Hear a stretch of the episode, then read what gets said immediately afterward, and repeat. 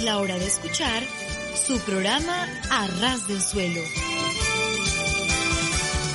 Un programa lleno de comentarios acerca de hechos y personajes que marcaron la historia del mundo. Reflexiones espirituales que llenarán tu corazón.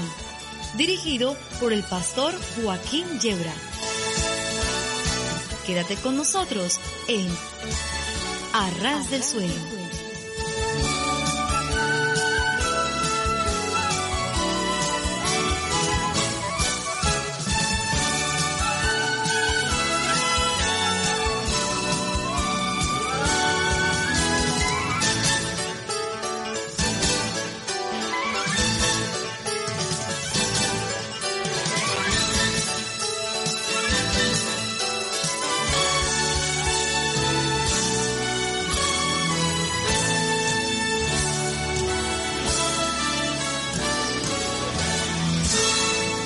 Sí, sí, sí, estar a ras del suelo es de lo mejor que nos puede ocurrir, porque si tropezamos y caemos nos hacemos muy poquito daño.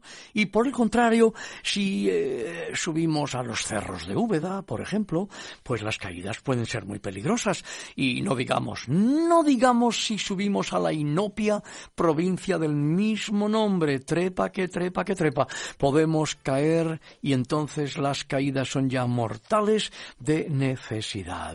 Bueno, bromas aparte, lo que queremos decir es que aquí estamos a ras del suelo, entiéndase los pies, pero eso sí, ¿eh? con el corazón bien alto. Les habla el pastor Joaquín Yebra, hace posible técnicamente este programa Germán en los controles. Y en torno a esta mesa, pues comenzando por eh, el lado izquierdo está el pastor Antonio Holgado, la hermana María José Vela y el pastor Antonio Aguilar, dispuestos a pasar un buen tiempo juntos. ¿Quieres contactar con nosotros? Toma nota. info arroba arrasdelsuelo.com arras del suelo, con una sola R, ¿eh? www.arrasdelsuelo.com y ahí tienes todos los programas, puedes pinchar, escuchar, bajar, grabar, reproducir em, y todo ello a ras del suelo, claro está. Entiéndase los pies pero con el corazón bien alto. Vamos a pasar un tiempito juntos, gracias al Señor, con algunas anécdotas sabrosas, una cita con la historia, nuestro encuentro con la poesía, algo de buena música, buena música cristiana, y después vamos a entrar en el tema principal, que en esta ocasión titulamos El meolio del hambre.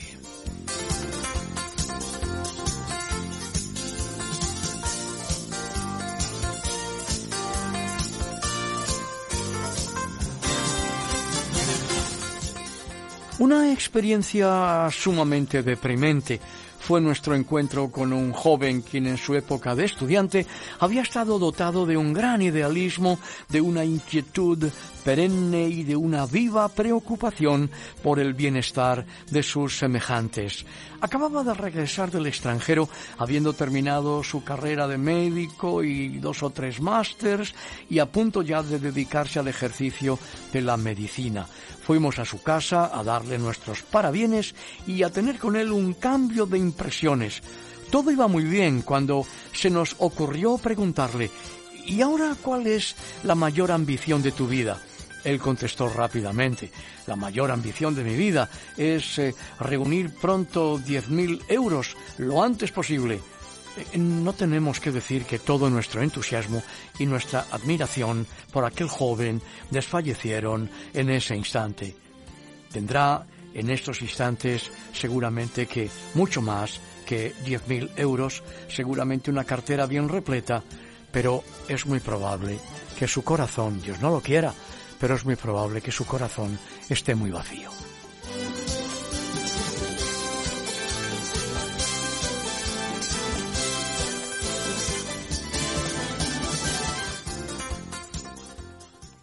Esta anécdota nos llega de Monseñor Fulton Sheen, eh, en el famoso cuadro de Hellman Hunt, titulado La luz del mundo, aparece Cristo tocando una puerta. Hace tanto tiempo que está cerrada que ha crecido ya la hiedra. En su mano izquierda sostiene una linterna, mientras que con los nudillos de la derecha toca suavemente, como si quisiera decir, he aquí yo estoy a la puerta y llamo. Un célebre crítico de arte que estaba presente en el acto de descubrir el cuadro le dijo, Maestro, su cuadro está sin terminar, porque la puerta no tiene cerradura. La puerta es el corazón humano, replicó el artista, que sólo puede abrirse desde dentro. Ahí pues, de manifiesto, el prolongado sufrimiento de nuestro Señor mientras espera la conversión del pecador, la conversión de amplios sectores de su iglesia, el amor que persigue y que no se cansa en llamar.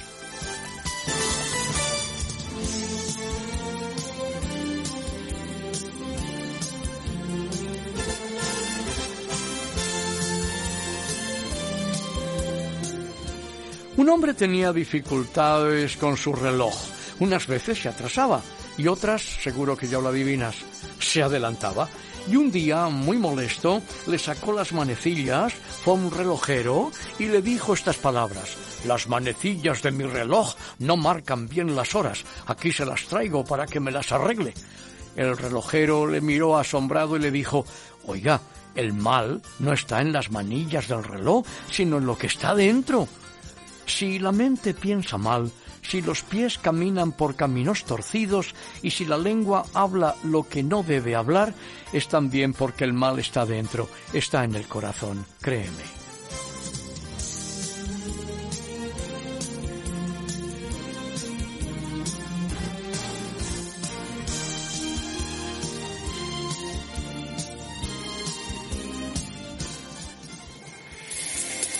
Quieres ponerte en contacto con nosotros, escríbenos a info arroba a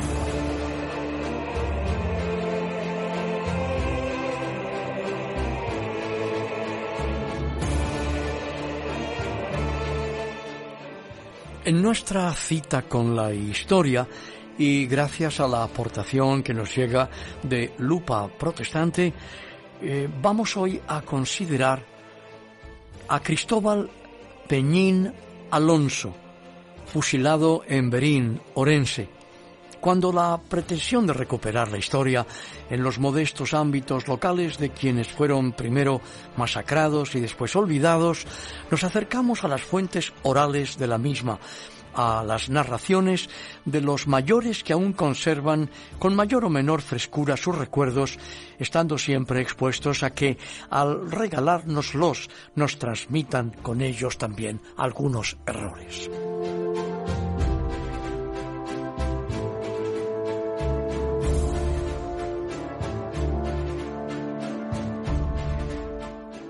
Esto es lo que durante años ha ocurrido con nuestra búsqueda del convecino Cristóbal Peñín Alonso, de quien sabíamos, pues porque así se nos había contado, que siendo protestante había sido asesinado en los años de aquella pasada y terrible guerra civil en algún lugar de Berín o su comarca donde residía nuestras extensas indagaciones ante reconocidos historiadores especializados en el conocimiento de la represión franquista en aquellas tierras y en toda la provincia orensana, y nuestras pesquisas acerca de expertos en la historia de la confesión evangélica en Orense y en Galicia en general no dieron jamás fruto.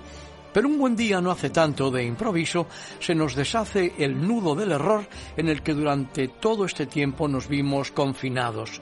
Don Cristóbal Peñín Alonso, tío del señor Miguel, el panadero, quien con el involuntario error incluido nos había puesto sobre la pista, no había residido en la villa orensana de Berín, sino en la pontevedresa de Marín. Y a partir de este esclarecimiento corrió con mejor rumbo y suerte y gracias a las aportaciones del responsable evangélico José Luis Fernández Díaz, profesor, musicólogo y amigo, la modesta investigación eh, por tantos años estancada. Resulta así que según los datos del libro de miembros de la Iglesia Evangélica de Marín, nuestro antiguo convecino Cristóbal Peñín habría sido un destacado dirigente e impulsor de la Iglesia Evangélica en la provincia de León, en cuya capital se casó con Carmen País Simes en el año 1923, la cual era hija de quien fue profesor en las escuelas evangélicas de Marín y pastor en Albacete, con la que tuvo tres hijos. Su esposa había nacido en el año 1900 había tomado el bautismo eh, en el año 1919 y falleció en el mes de noviembre de 1930. Una década que, por lo que veremos, vino a resultar fatídica para él y su familia y cuya culminación no le permitieron alcanzar sus asesinos. Fueron hijos de nuestro paisano Francisco, nacido en 1923, Benjamín en 1927 y Josefina, nacida entre agosto y noviembre de 1930. Francisco falleció en Marín a los siete años, el 16 de abril de 1930. El 28 de junio del mismo año, cumplidos los tres, fallece Benjamín. Josefina murió en marzo de 1931 sin llegar a cumplir el año y medio. En el año 1932, Cristóbal contrajo matrimonio en segundas nupcias con la prima de su mujer, Ignacia Simes Fernández, que había nacido en el año 1910 y cuyos padres eran también evangélicos. El 14 de septiembre de 1937, don Cristóbal Peñín Alonso fue fusilado a lo que parece por su vinculación al protestantismo. Se trata, desde luego, de una víctima más de tantas inocentes y numerosas causadas en nuestro pueblo por el oprobioso régimen franquista de cuya vida e injusta muerte esperamos en el futuro poder ampliar datos. Pues damos muchas gracias al Señor por esta información que nos permite eh, esta cita con la historia.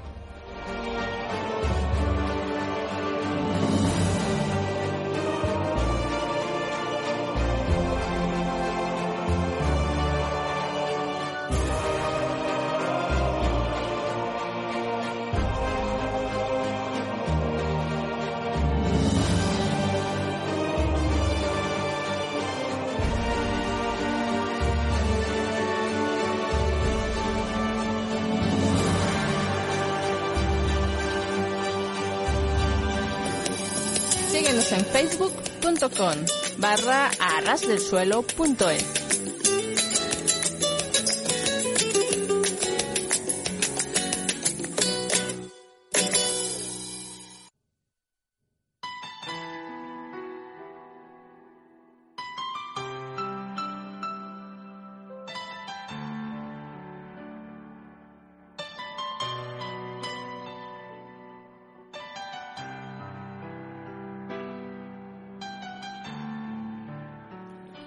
Este es el momento de nuestra cita con la poesía. Este encuentro con la poesía que podemos, gracias a Dios, pues experimentar en cada programa a ras del suelo, entiéndase los pies pero con el corazón bien alto. Y continuamos sosteniendo en nuestras manos el poemario del pastor don Antonio Gómez, eh, hermano en Cristo, pastor, compañero, amigo. Eh, él lo ha titulado también Arras del suelo. Y en esta ocasión vamos a compartir el poema titulado Más vale caer en gracia. Eh, escrito en Monte Olivos en el mes de abril del año 2006.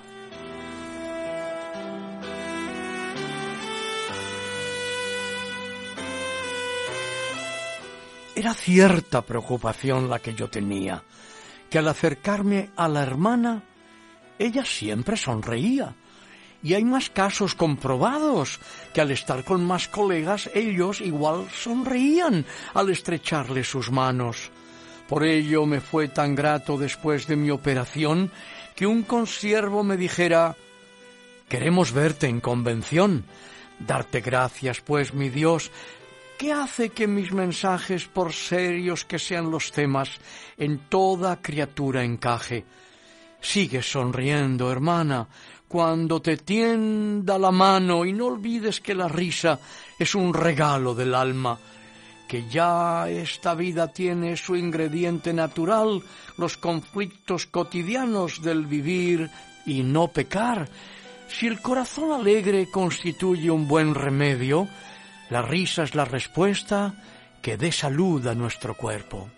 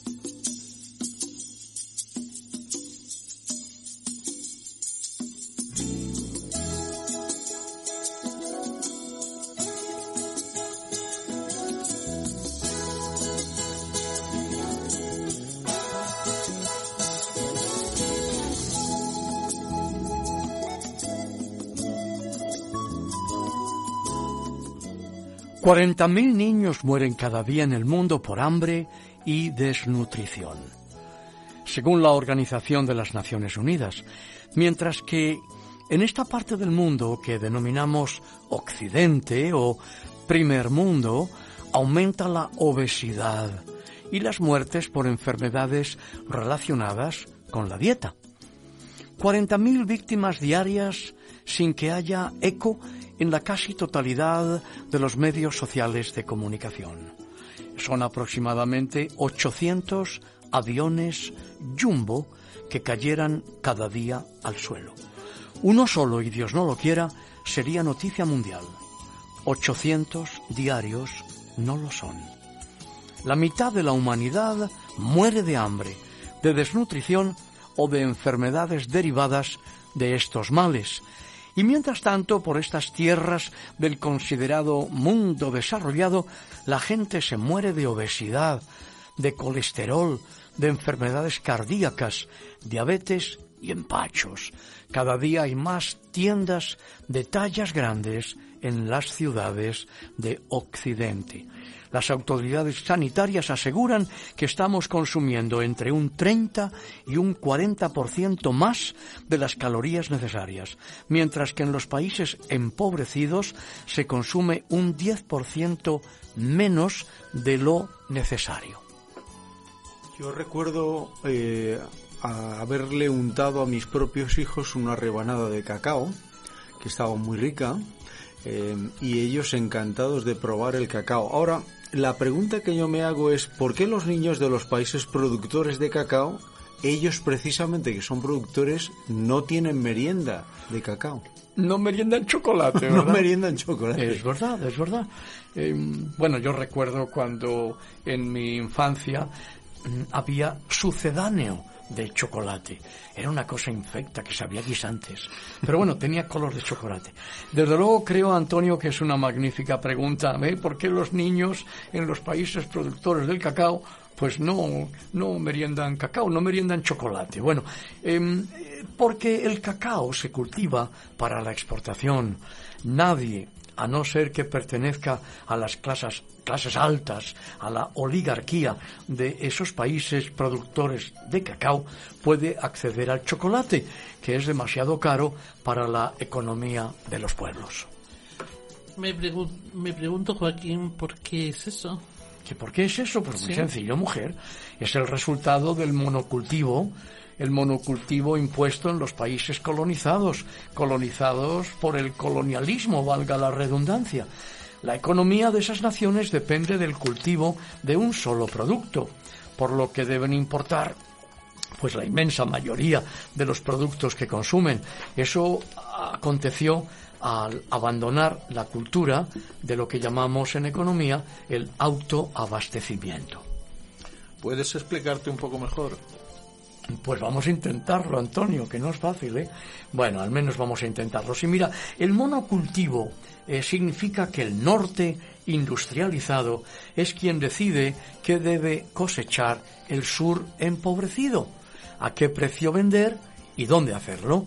A esto hemos de añadir que mediante la deuda externa, eh, en estos países empobrecidos, la casi totalidad de los ingresos se destinan a pagar intereses y amortizaciones, de forma que la importación de alimentos queda muy mermada. Mm, es necesario depender de la ayuda internacional.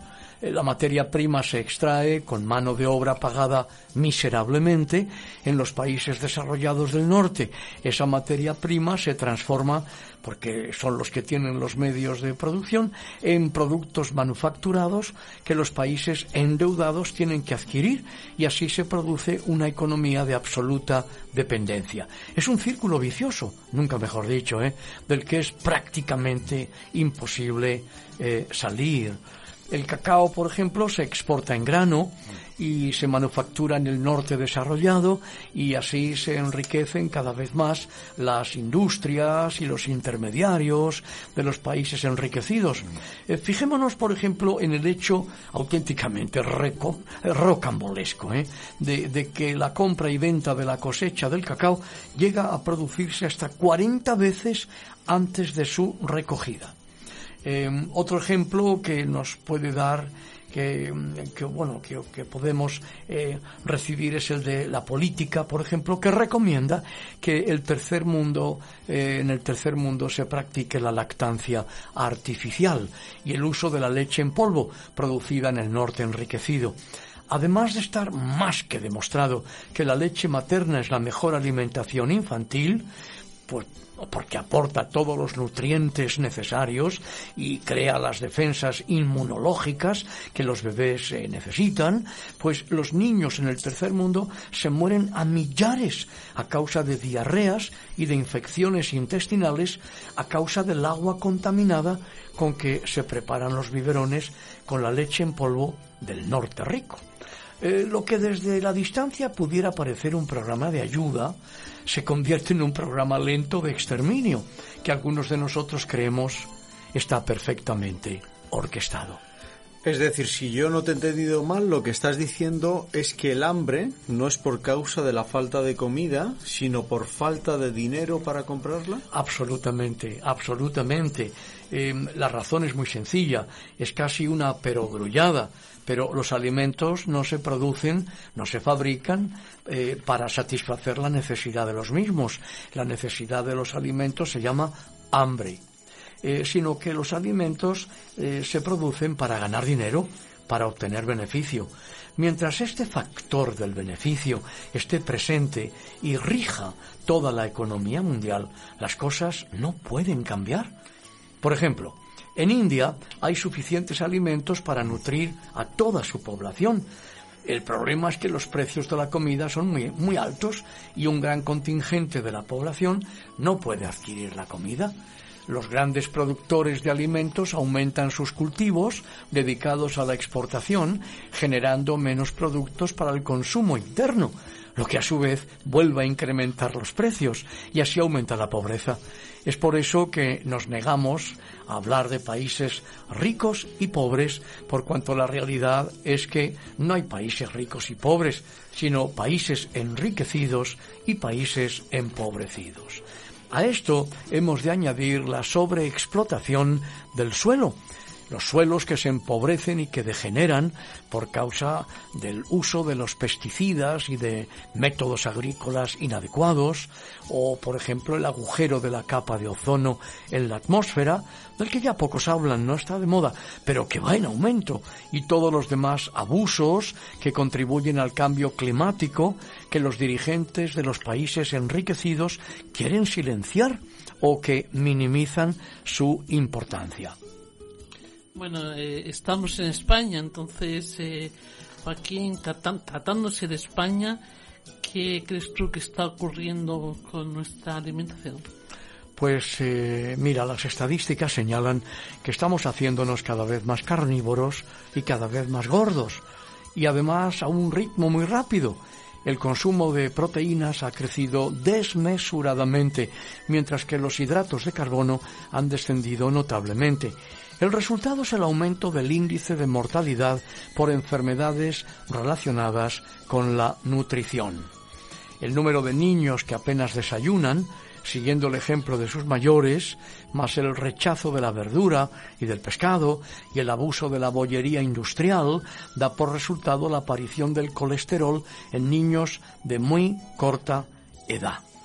Eh, yo, por ejemplo, eh, en la universidad, en el centro universitario en el que me desempeño, pues tengo por costumbre todos los años eh, comenzar haciéndoles, una de las preguntas que comienzo haciéndoles es a qué horas se acuestan, para saber si han dormido suficientes horas. casi ninguno ha dormido suficientes horas. Después les pregunto qué han desayunado y la mayoría no han desayunado nada algunos poquitos me dicen que han bebido un zumo de fruta, eh, otros que se han tomado una taza de café con leche y tres galletas y han salido corriendo.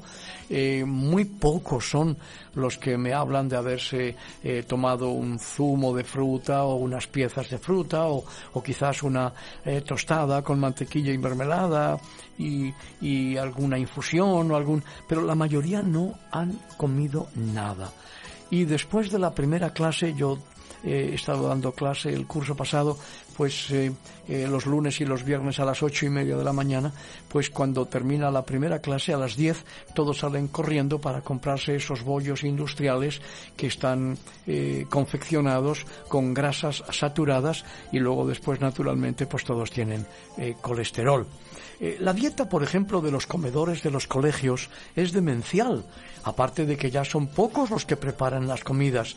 Ahora están en manos de empresas de catering muy preocupadas por hacer beneficios y no por producir comida sana. El número de profesores que comen en los colegios esta basura industrial están comenzando a aparecer muy serias consecuencias. El aumento en el consumo de la carne en el norte enriquecido ha hecho que en el tercer mundo se destinen más terrenos para producir pastos, pastos para la producción de reses, para la exportación, eh, terrenos que anteriormente se destinaban a la agricultura para el autoabastecimiento. Y así podemos ver que la alimentación en España se va distanciando de esa dieta elogiada por tantos, la famosa dieta mediterránea. Te refieres al fenómeno de la deforestación, ¿no es cierto? Claro, sí, claro, se calcula Imaginémonos lo que representan dos tercios de los bosques de Centroamérica han desaparecido para convertirse en tierra de pastos para el ganado de las grandes empresas multinacionales que luego se van a convertir en hamburguesas en cualquier país del norte. Lo mismo podemos decir respecto a la deforestación de Brasil y la lenta desaparición de la Amazonía, ese gran pulmón regenerador de este planeta nuestro. La deforestación significa pobreza y sufrimiento para las poblaciones locales, pérdida de biodiversidad, avance del cambio climático, y el resultado también será el descenso de la lluvia, con lo que se extenderán las enfermedades tropicales, particularmente la malaria. Esto llegará a España. Ya las autoridades eh, mundiales de la salud ya lo han dicho que en pocos años en España aparecerá la malaria. Eh, particularmente claro donde la desertización es el producto de los incendios forestales provocados con los mismos propósitos, convertir el monte en terreno cultivable. Eh, recordemos el caso de la patata. ¿Eh? La patata, como todos sabemos, se descubre en Occidente en el año 1492, se descubre con América y la patata llega a España y al resto de Occidente muy pronto, pero al principio se desprecia. La patata se utiliza como forraje, se le da a las bestias para comer, pero luego hay una hambruna, una hambruna grande. Hay una crisis grande en el castañar, la castaña ocupaba el lugar que luego pasaría a ocupar la patata en la dieta y no hay más remedio que comer algo y entonces se descubre la patata. Eh, pero es bastante tiempo después de 1492, casi un siglo después. La patata es originaria de Perú, donde existían muchas, muchas variedades. Con la colonización, el número de variedades de patata descendió notablemente. Yo la verdad es que cacao poco tomo. Yo soy más de café, ¿eh? de café con leche por la mañana, un buen desayuno, eh, leche con café, que es lo que me gusta. Ahora, mi pregunta es, ¿el cacao y el café es semejante el problema? Yo diría que sí, porque al problema del monocultivo, pues eh, tenemos también que añadir como como es el caso del café y el cacao, el cacao, pues eh, el hecho de que, pues se trata de materias primas para la confección de productos que no son vitales. Podemos vivir sin chocolate podemos vivir sin café. Eh, son eh, productos que realmente se consumen por placer y la cultura está ahí. Yo sé que el café pues no es lo mejor para mi hígado ni para mi páncreas, pero debo confesar que fui educado eh, a tomar algo de café Y, a pesar de que cómo se nota cómo se nota que eres andaluz eh efectivamente cafelito sí señor porque el madrileño dice cafetito No, no, yo soy de Córdoba, ciudad bravía. 31.000 tabernas. Y una sola librería. No es verdad. En Córdoba hay unas librerías magníficas y unas editoriales magníficas. A mí me encanta una de ellas, El Almendro, que publica unos libros interesantísimos sobre la cultura andalusí y la cultura eh, eh sefardí.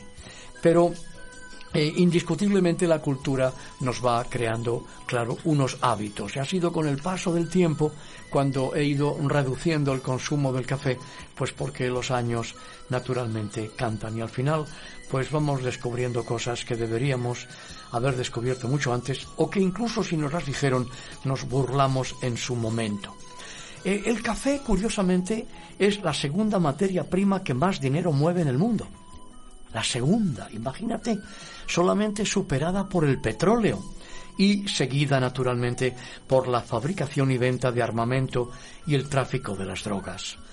50 de los países de América y África dependen de la exportación del café.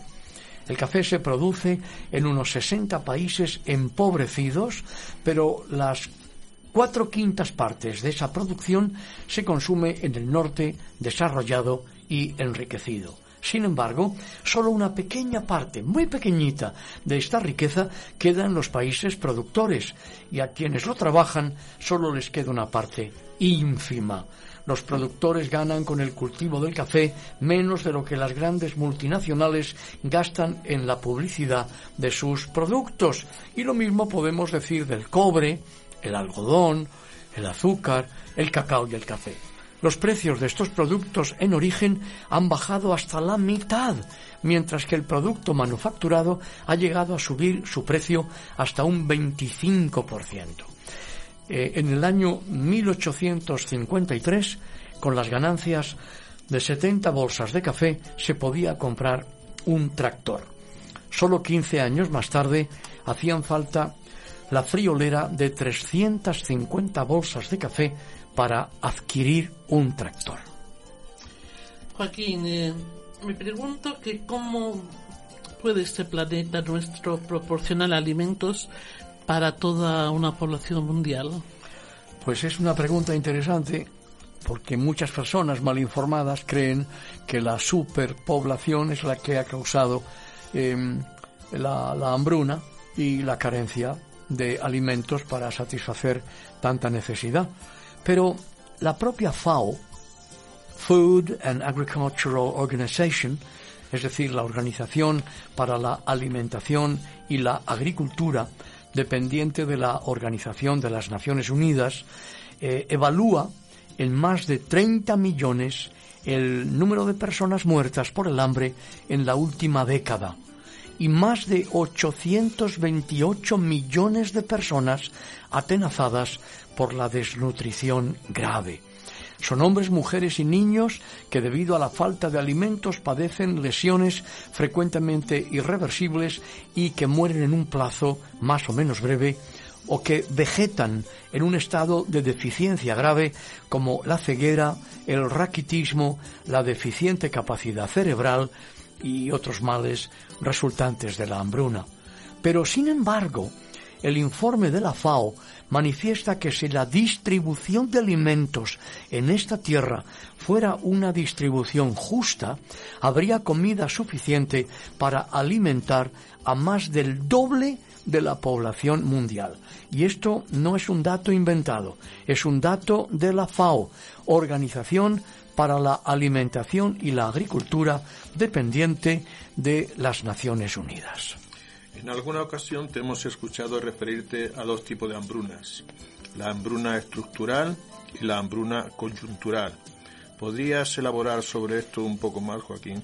Sí, la hambruna coyuntural se produce, claro, cuando acontece un derrumbe brutal, cuando acontece algo eh, terrible, imprevisto en la economía de un país y a muy corto plazo, pues eh, toda o casi toda la infraestructura económica y social de un país eh, se viene abajo como por ejemplo cuando se produce en una nación un desplome por la devastación y la destrucción de los campos de cultivo o de los caminos, de los pozos de agua, a causa de sequías o de huracanes, tifones, em, o como consecuencia de una guerra, cuando se incendian las casas, la gente se echa a los caminos huyendo de la guerra y súbitamente deja de haber alimentos y millones de personas se ven en la indigencia pues prácticamente de la noche a la mañana.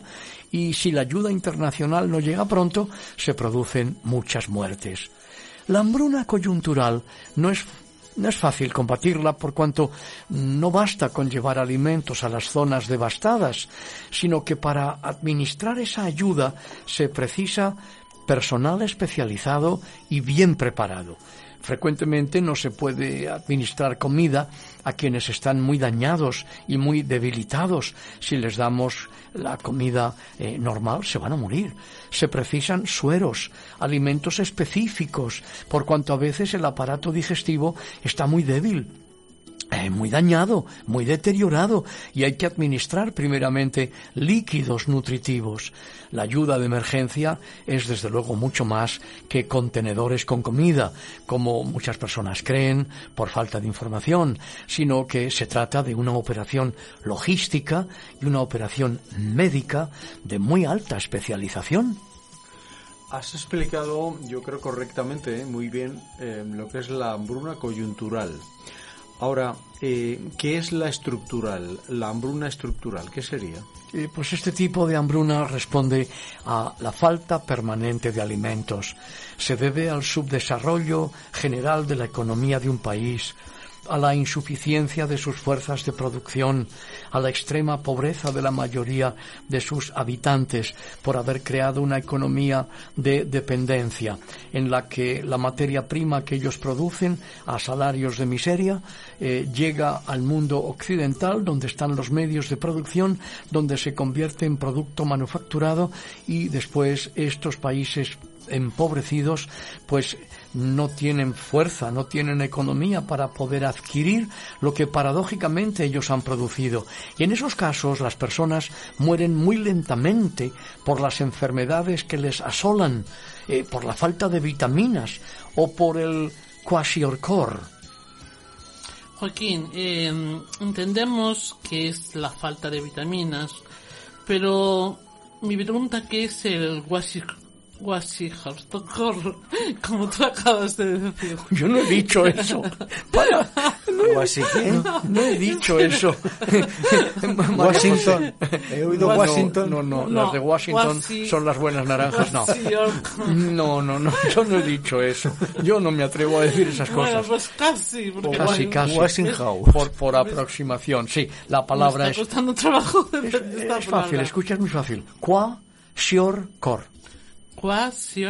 Así de fácil. Fantástico, pero todos los días no la digo. No, ni, yo tampoco, por supuesto. No, no, no, ni yo tampoco, claro. Es una marca de frigorífico. No, ojalá fuera eso, no, tristemente no es eso. Cuando lo describa lo vais a reconocer enseguida, lo vais a identificar muy rápidamente.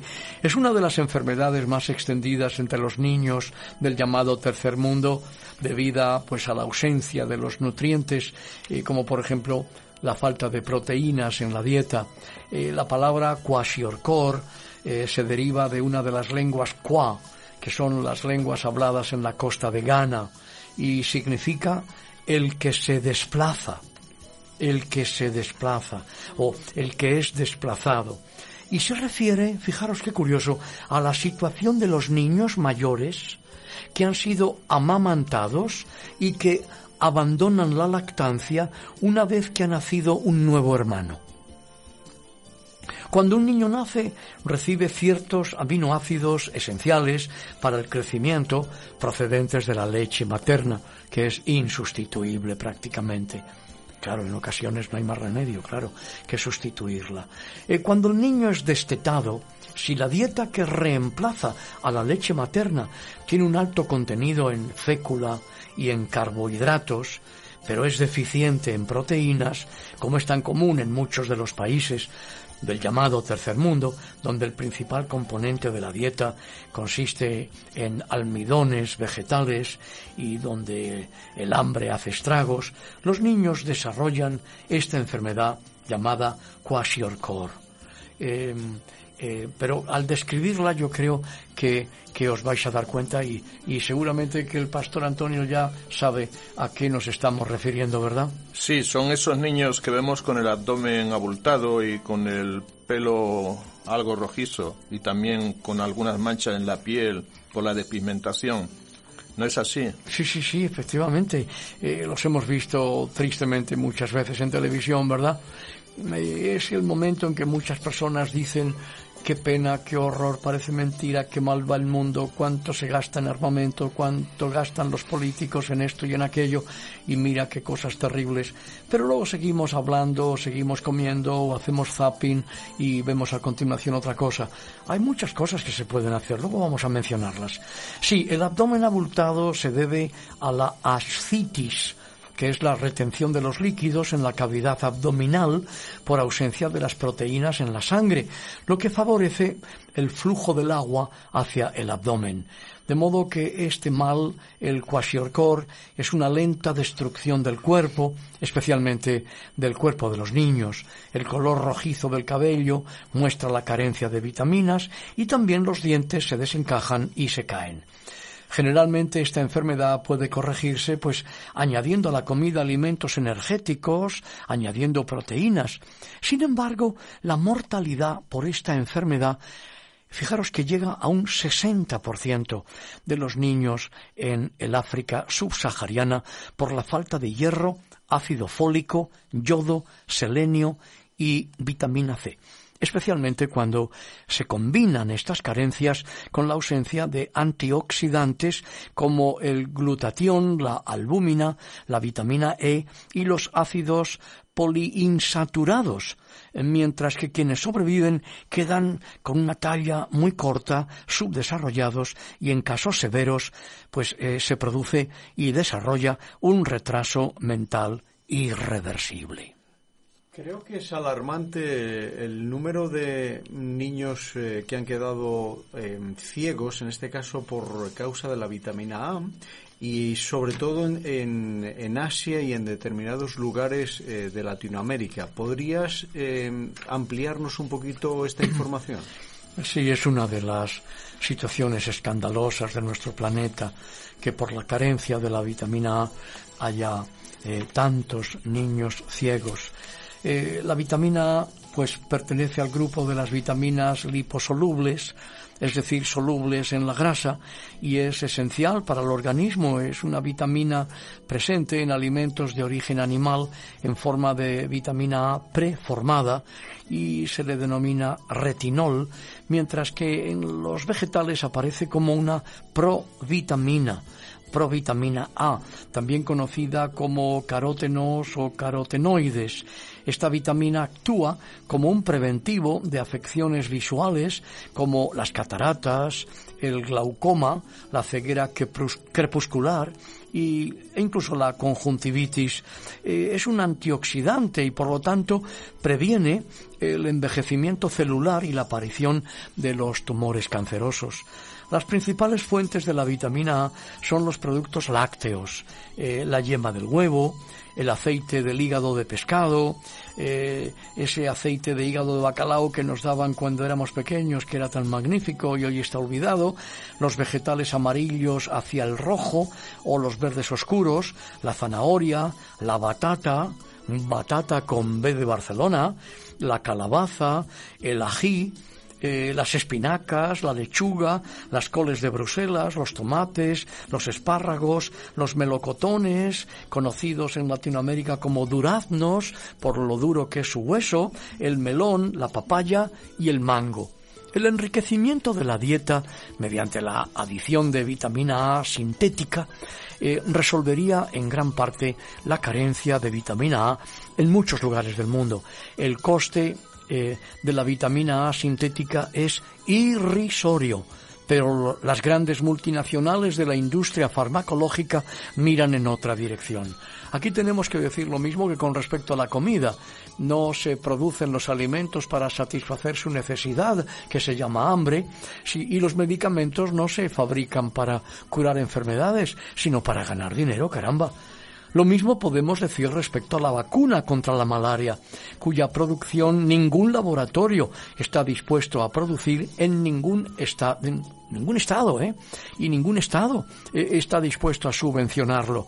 El doctor Pedro Alonso, director del Instituto de Salud Global de Barcelona y responsable del proyecto de desarrollo y vacunación contra la malaria, eh, conocida también en España como paludismo en África, ha manifestado que podría empezar a desplegarse la campaña de vacunación en el año 2015, tras cinco años de pruebas, aunque matizó recientemente que la cuestión es quién lo va a pagar.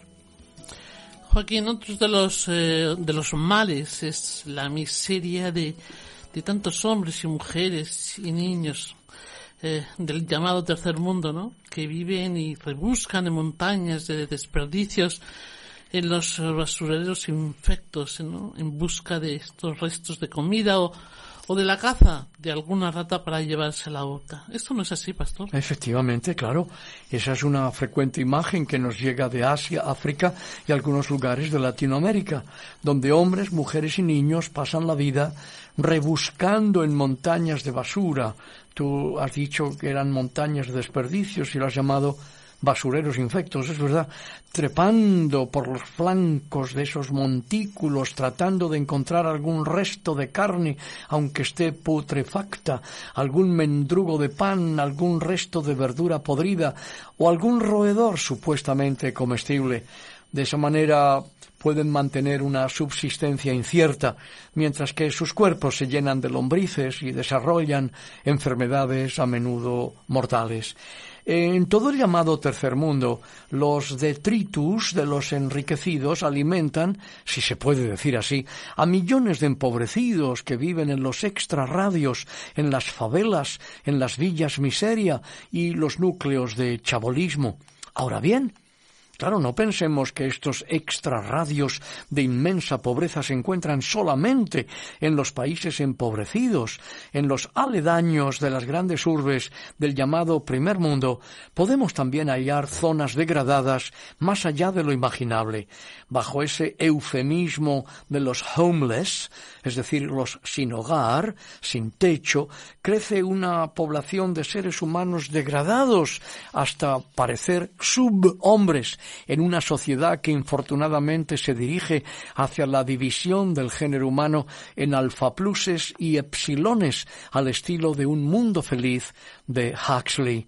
Pero lo más triste de todo esto es que la raíz de esta pesadumbre y de toda la hambruna de nuestro mundo radica en los intereses económicos de los potentados y de las potencias, defendidos y salvaguardados por los políticos corruptos, vendidos a los poderes fácticos, los que pueden seguir engordando a base de dejar en la miseria a tantos millones de seres humanos, son los que se van a reunir en hoteles de cinco estrellas, son los que van a celebrar magníficos banquetes, son los que van a lucir en sus muñecas los Rolex de oro, son los que van a ser transportados en automóviles de alta gama y van a decidir algo acerca del hambre del mundo, pero con una ligerísima subida de intereses por parte del Banco Mundial y del Fondo Monetario Internacional se puede condenar a la hambruna y a la muerte a millones de hombres en muchos lugares del mundo.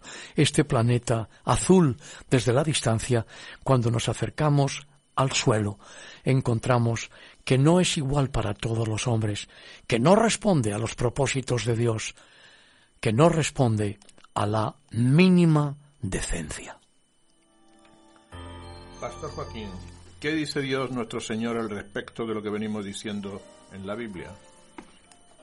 Bueno, pues los textos bíblicos sobre lo que llamaríamos nosotros eh, la justicia social son muchos más de lo que de los que tenemos eh, pues tiempo para compartir en, en este espacio de que disponemos a ras del suelo, entiéndase los pies, pero con el corazón bien alto.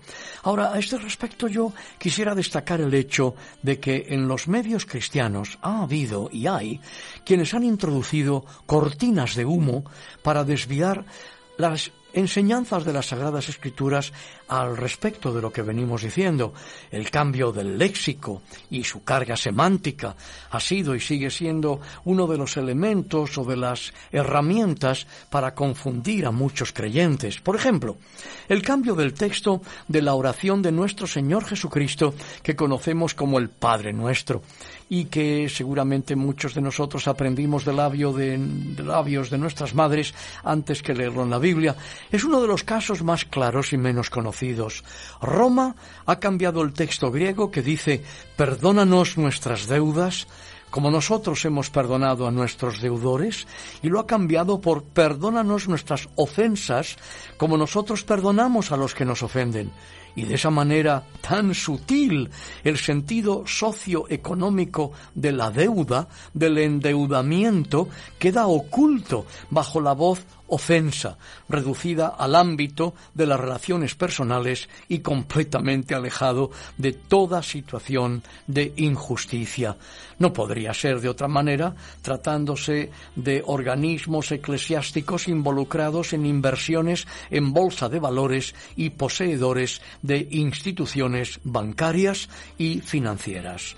Los textos bíblicos que nos hablan de la justicia social son muchísimos, pero hay uno en particular que yo quisiera dejar con todos nuestros queridos oyentes y que se encuentra en la Epístola Universal de Santiago, capítulo 5 y versículos del 1 al 6. Dice, Vamos ahora, ricos, llorad y aullad por las miserias que os vendrán. Vuestras riquezas están podridas y vuestras ropas están comidas de polilla. Vuestro oro y plata están enmohecidos y su moho testificará contra vosotros y devorará del todo vuestras carnes como fuego. Habéis acumulado tesoros para los días postreros. He aquí clama el jornal de los obreros que han cosechado vuestras tierras, el cual por engaño no les ha sido pagado por vosotros, y los clamores de los que habían segado han entrado en los oídos del Señor de los ejércitos. Habéis vivido en deleites sobre la tierra y sido disolutos. Habéis engordado vuestros corazones como en día de matanza. Habéis condenado y dado muerte al justo y él no os hace resistencia. Se ha escrito mucho acerca de este tema que estamos eh, tratando hoy, eh, pero en tu caso, ¿nos podrías recomendar un buen libro que pudiéramos leer? ¿Cómo no?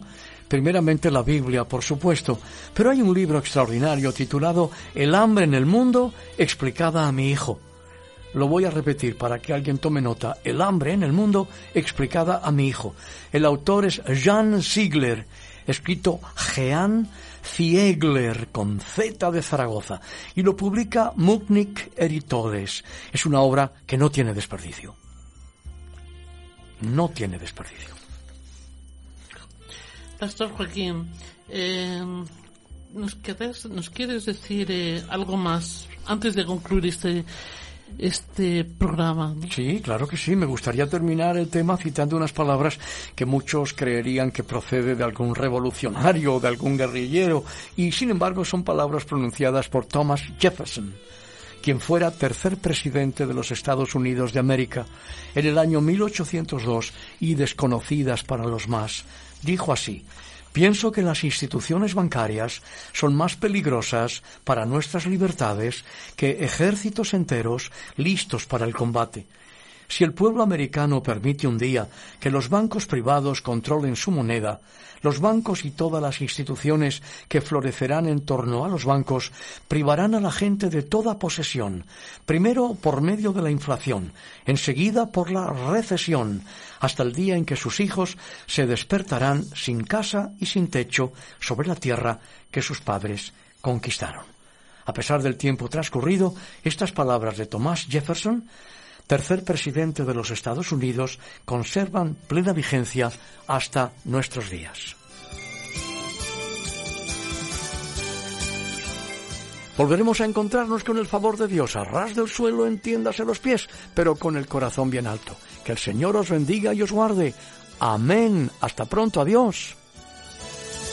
Gracias por acompañarnos en una emisión más de Arras del Suelo, dirigido por el pastor Joaquín Yebra. En nuestro próximo encuentro tendremos más noticias de interés para ustedes. Hasta entonces.